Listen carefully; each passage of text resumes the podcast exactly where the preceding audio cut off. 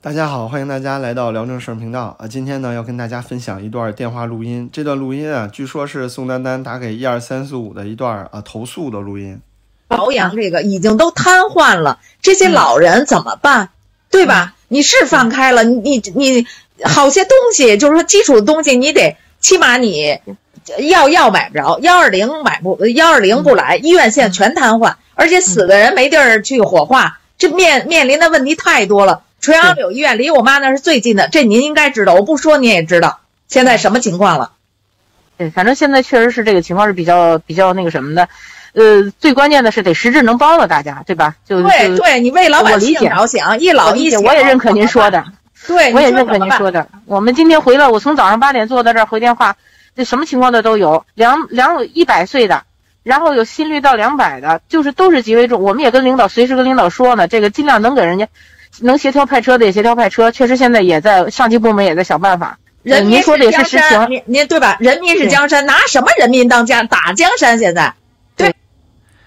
听到这儿啊，大家应该也基本能想到了，这个呢应该不是宋丹丹。我自己呢也帮大家求证了一下，呃，据了解啊，宋丹丹是有一个老母亲啊，但是呢几年前就去世了，因此啊这个声音有点类似宋丹丹的这个北京大娘。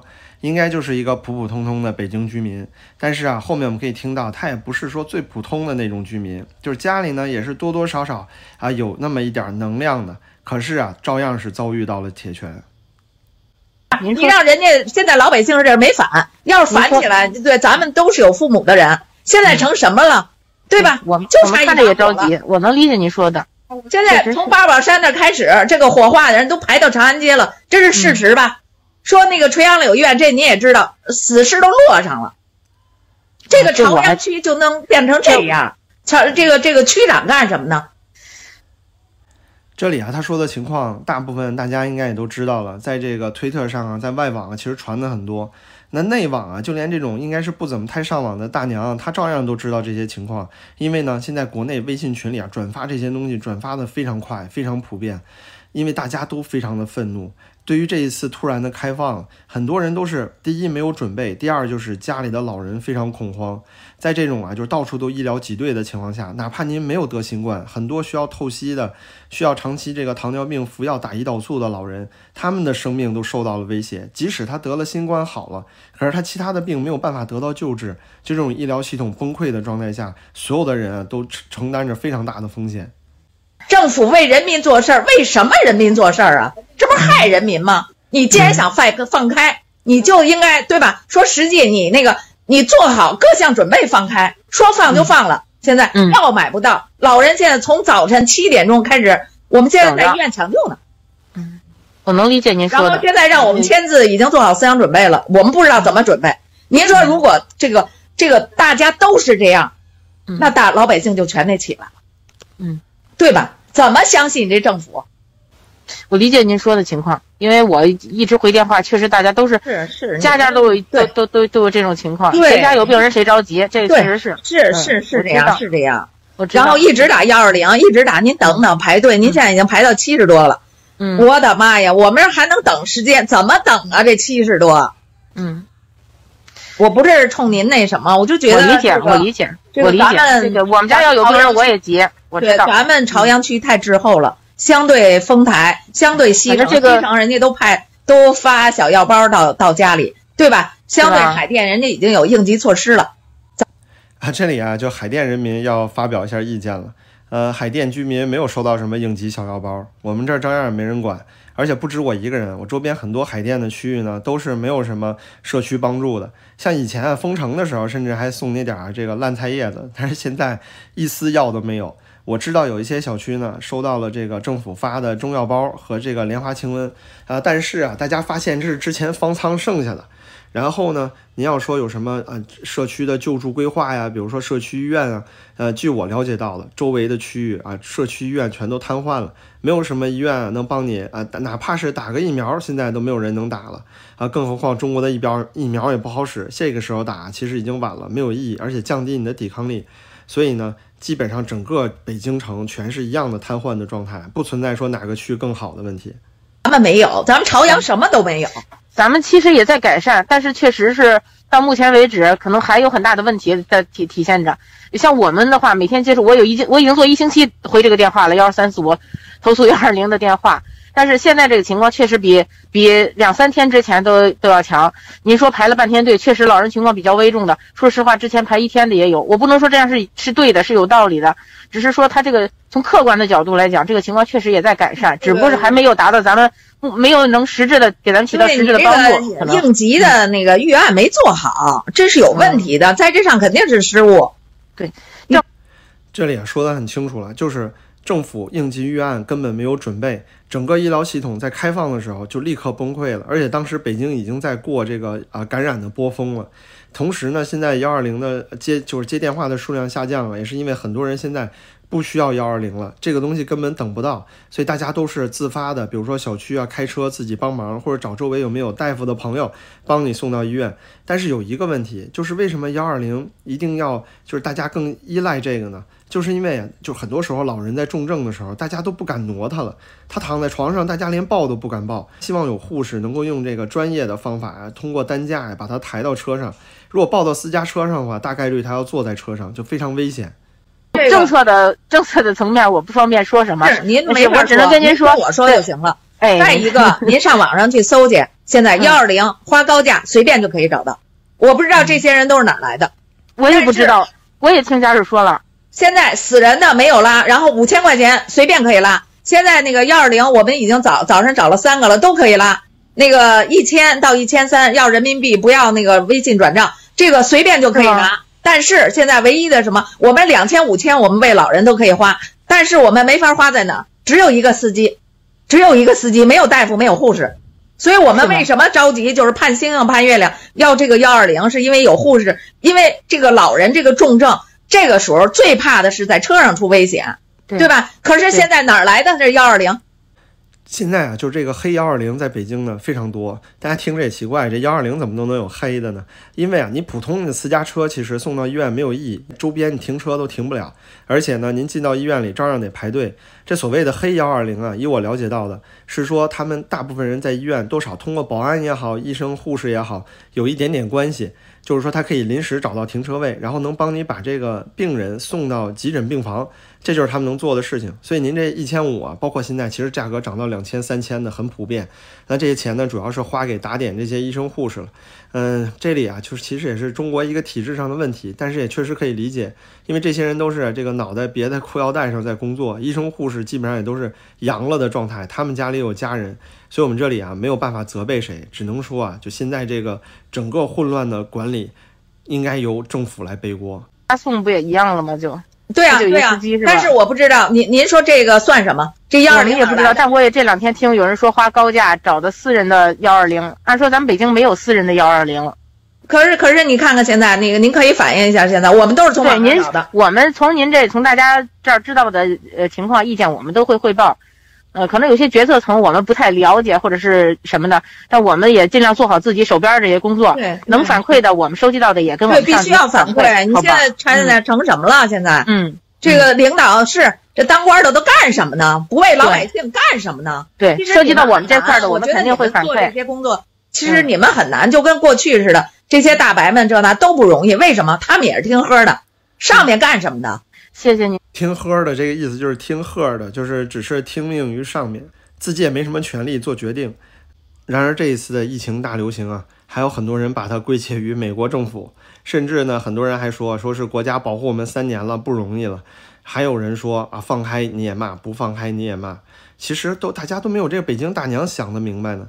就这个事情是政府应该做的，你花钱养着政府，那政府如果不干这些啊，政府如果说三年不防疫，首先啊，它防疫就防出问题来了，它的措措施做法。既不符合人权，也不符合科学，但是呢，现在更撒手不管了。这些完全是政府应该担责的事情，否则你要政府干嘛呢？的理解，我们也会尽量的为大家做好。嗯。然后他们打的疫苗是什么？咱们打的是什么？嗯。然后那会儿逼着老人打疫苗，打完疫苗给发钱，对吧？给给这个各种优惠券。现在死的全是老人，谁来解决这个问题？哎，是哪有这样的呀？对。呃，我这么跟您说吧，涉及到幺二零这块的呢，我们也尽尽量反映。但您说的黑救护那块的呢，可能不是不。是我们这块儿涉及到黑救护那块儿的，是归这个城，呃呃，哎呀，一下反应不上来了。那个而且他们现在你看监多聪明多聪明，人直接要现金，不要转账。但是如果如果他们要是真是配大夫配护士，我们花五千也得花，就跟。现在拉尸体的是五千，您去了解了解，五千医院没没地儿拉，没地儿那人家五千完全可以，都成什么了？咱们这儿共产党按说正规的途径，如果他能送得进去，正规途径也应该能送进去。不是啊，现在三万呀，三万呀，我去，三万，这确实是比较对你干什么呢？你这国家，你北京，我跟你说，这是大北京，嗯，你都这样了，外地怎么办？对，这个北京大娘这句话一针见血了，因为北京啊，大家可以上网查一下，北京拥有的人均医疗资源是全国最高的，超过上海啊百分之三十四十以上。大量的军区医院和地方三甲医院全都云集在北京，而且北京啊有几乎全国最多的这个医疗院校，就是呃医学院。在这种丰富医疗资源的情况下，同样崩溃了。那您可想而知啊，现在地方其他城市是什么状态？而且我母亲也也是个医务工作者，干到八十四岁一老专家，到最后最后没有车，没有人。最后我们通过关系说能不能行，派司机可以，但是医护人员不能，我们只能是那个走走走官方这个。嗯，所以你你你说，哎呀，就没法说，真的太寒心了，太寒心了，我能理解。真的。这里他也说到了啊，他家里呢是医护工作者啊，就本身来说呢，他应该至少是北京的一个中产，甚至呢有一些能量的人。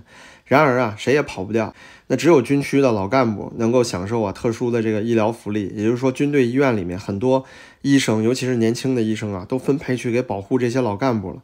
但是呢，更多的老百姓，更多的这些劳模，对吧？这些付出过的人，明明是自己为了社会主义、为了共产党啊奋斗拼搏一辈子，但是现在呢，当你要被抛弃的时候，你要被牺牲的时候，国家就会说啊，你应该想想董存瑞精神了。就对你来说啊，呃，是最不就国家在衡量你的生命、人民的生命和他要做到达到的那个目标之间，人民的生命是最廉价的、最值得被抛弃的那一个。我妈妈是全国劳模，最后到最后现在在医院抢救。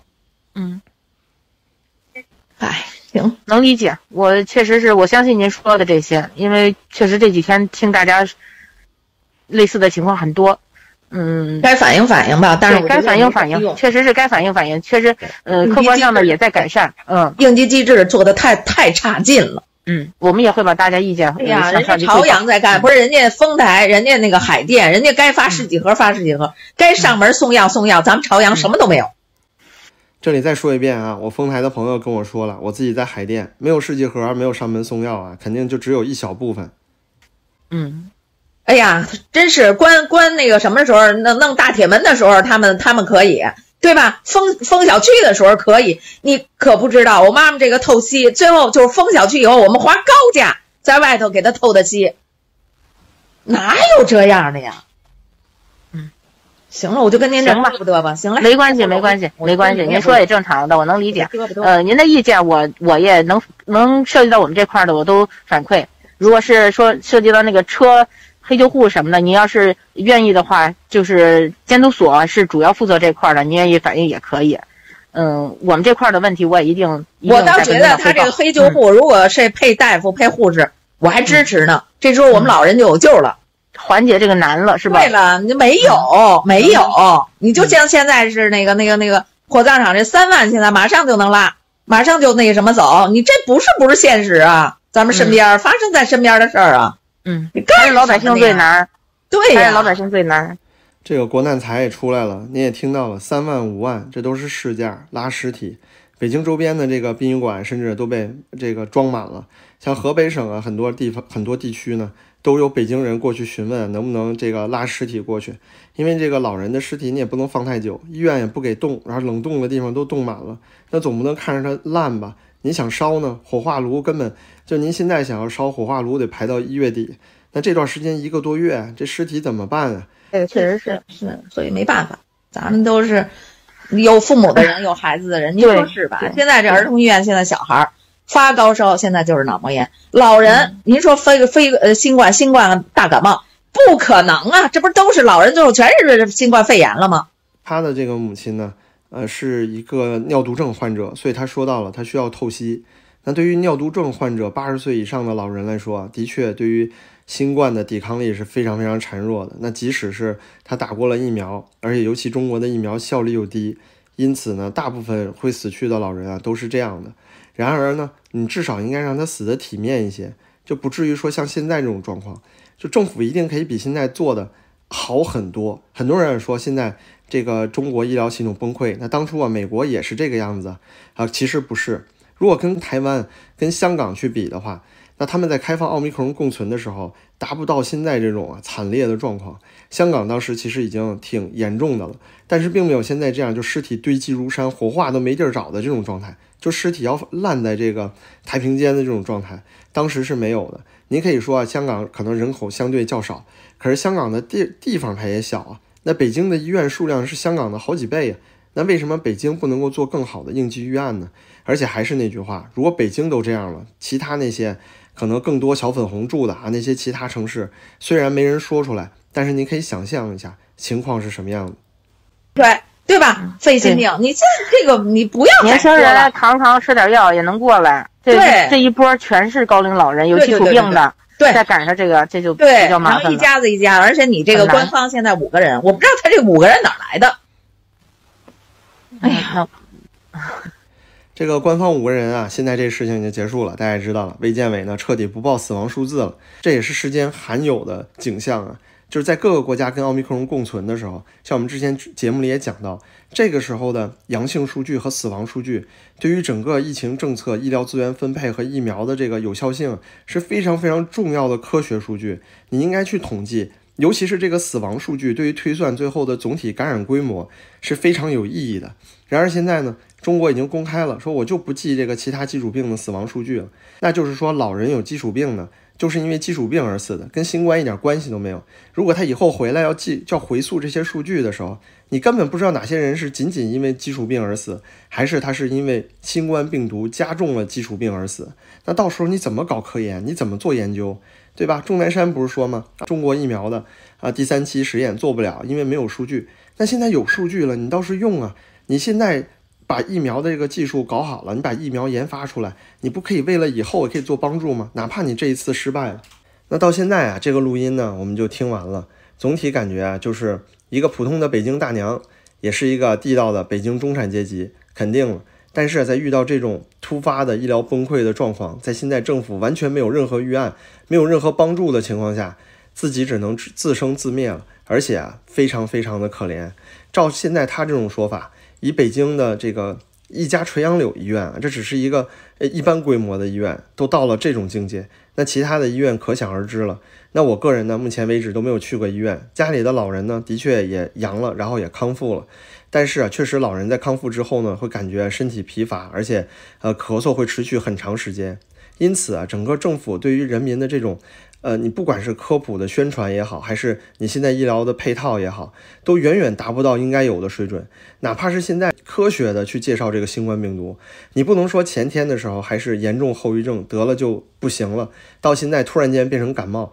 你真是当老百姓当傻逼了，大家没没有办法相信，哪怕是那些老人看到现在国家宣传说新冠是大号感冒，也都不会去相信。那没有办法科学认识这个病毒，心中有的就只有恐惧，未知带来的就是恐惧。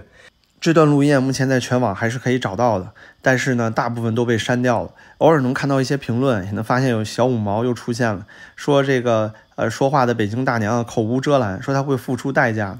付出什么代价呢？啊，寻衅滋事嘛。他说的都是事实啊。下面有网友说说说事实还要付出什么代价呢？那在中国就是这样。您如果说在这里说中国不好，那就是境外敌对势力。如果说一个政府听不进任何批评的声音，那直接的结果就是他会变本加厉。所以现在这些五毛啊，在收这个脏心钱的时候，自己心里也要想想：你真的能保证你这一辈子就碰不上这种事儿吗？就在整个医疗系统都被击穿崩溃。太平间尸体堆积如山的状况下，中国政府啊依然不忘给自己涂脂抹粉。这里呢，环球网这篇文章就非常能说明问题了。而且啊，您通过刚才的录音再来看这篇文章啊，真的是别有一番滋味。首先呢，文章里就说，新形势下，中国防疫的重点是托底保护，要保护好最脆弱的重点人群。刚刚您听到了吧？在北京一个医疗资源最好的城市，重点人群都是这样被牺牲的。那其他城市呢？这里他又说自己是人民至上、生命至上了。就这个国家，就是把所有的那些最假的东西放到台面上，喊的比谁都响，做的呢什么都没有。另外啊，可以给自己找借口，说中国疫情防控是世界独一份的，十四亿多人口的庞大规模导致啊防疫难度是世界最高的，的确如此。但是防疫难度高，大家是理解的。然而你做的事情，大家看得到啊。你至少应该能做的事情应该要做到，比如说至少在开放之前给大家足够的时间准备。全世界百分之八十的布洛芬产能都在中国，在自己明明已经做好了开放的决定之前，就让这些布洛芬厂家提前开开足马力去生产药品呢？你这是一个突然袭击，这无异于是屠杀呀！接下来又大言不惭地说，这次重大调整宣告了中国基本平稳度过了病毒最致命的危险时刻。那如果大家看到三年之后中国这种躺平的状态，照样发生了人道主义灾难，照样是尸体堆积如山，整个医疗都崩溃，那何苦还多封这一年半呢？那这一年半不如 Delta 的时候大家就躺平了，虽然比现在死亡率可能高一点，但也差不多就这种状况了，不会更惨了。而且您说 Delta 到 Omicron 现在在中国难道就变好了吗？不是现在到处都在传白肺吗？不是大家现在症状非常严重吗？那您说我们为什么要白白的丧失那么多物力、人力，甚至牺牲了这个无辜人的生命，去多封这一年半呢？你所谓的保护老人，最后还是让这些老人去死？那最后啊，也是不出意外的啊，说了点真话，就是说呢，中国呀，现在三年来政策的不断调整，它的初心和逻辑从未改变过。这句话我相信绝对是真的。因为这个初心和逻辑从来也没放在人民上，一直以来都是整个政权的稳定，还有就是自己的啊伟大荣耀。你不管做的多惨、多糟糕，都说自己是对的。就现在这么就是瞎子，就连小粉红都被重拳击倒了，都已经看到这么多惨状了，难道你还相信现在政府说的这些屁话吗？因此，这一次整个中国疫情这种呃爆发并且崩溃的状态，政府是负第一责任的。这是一笔血债，我相信以后一定会写在历史书上。而我们这一代人呢，也绝对不应该遗忘。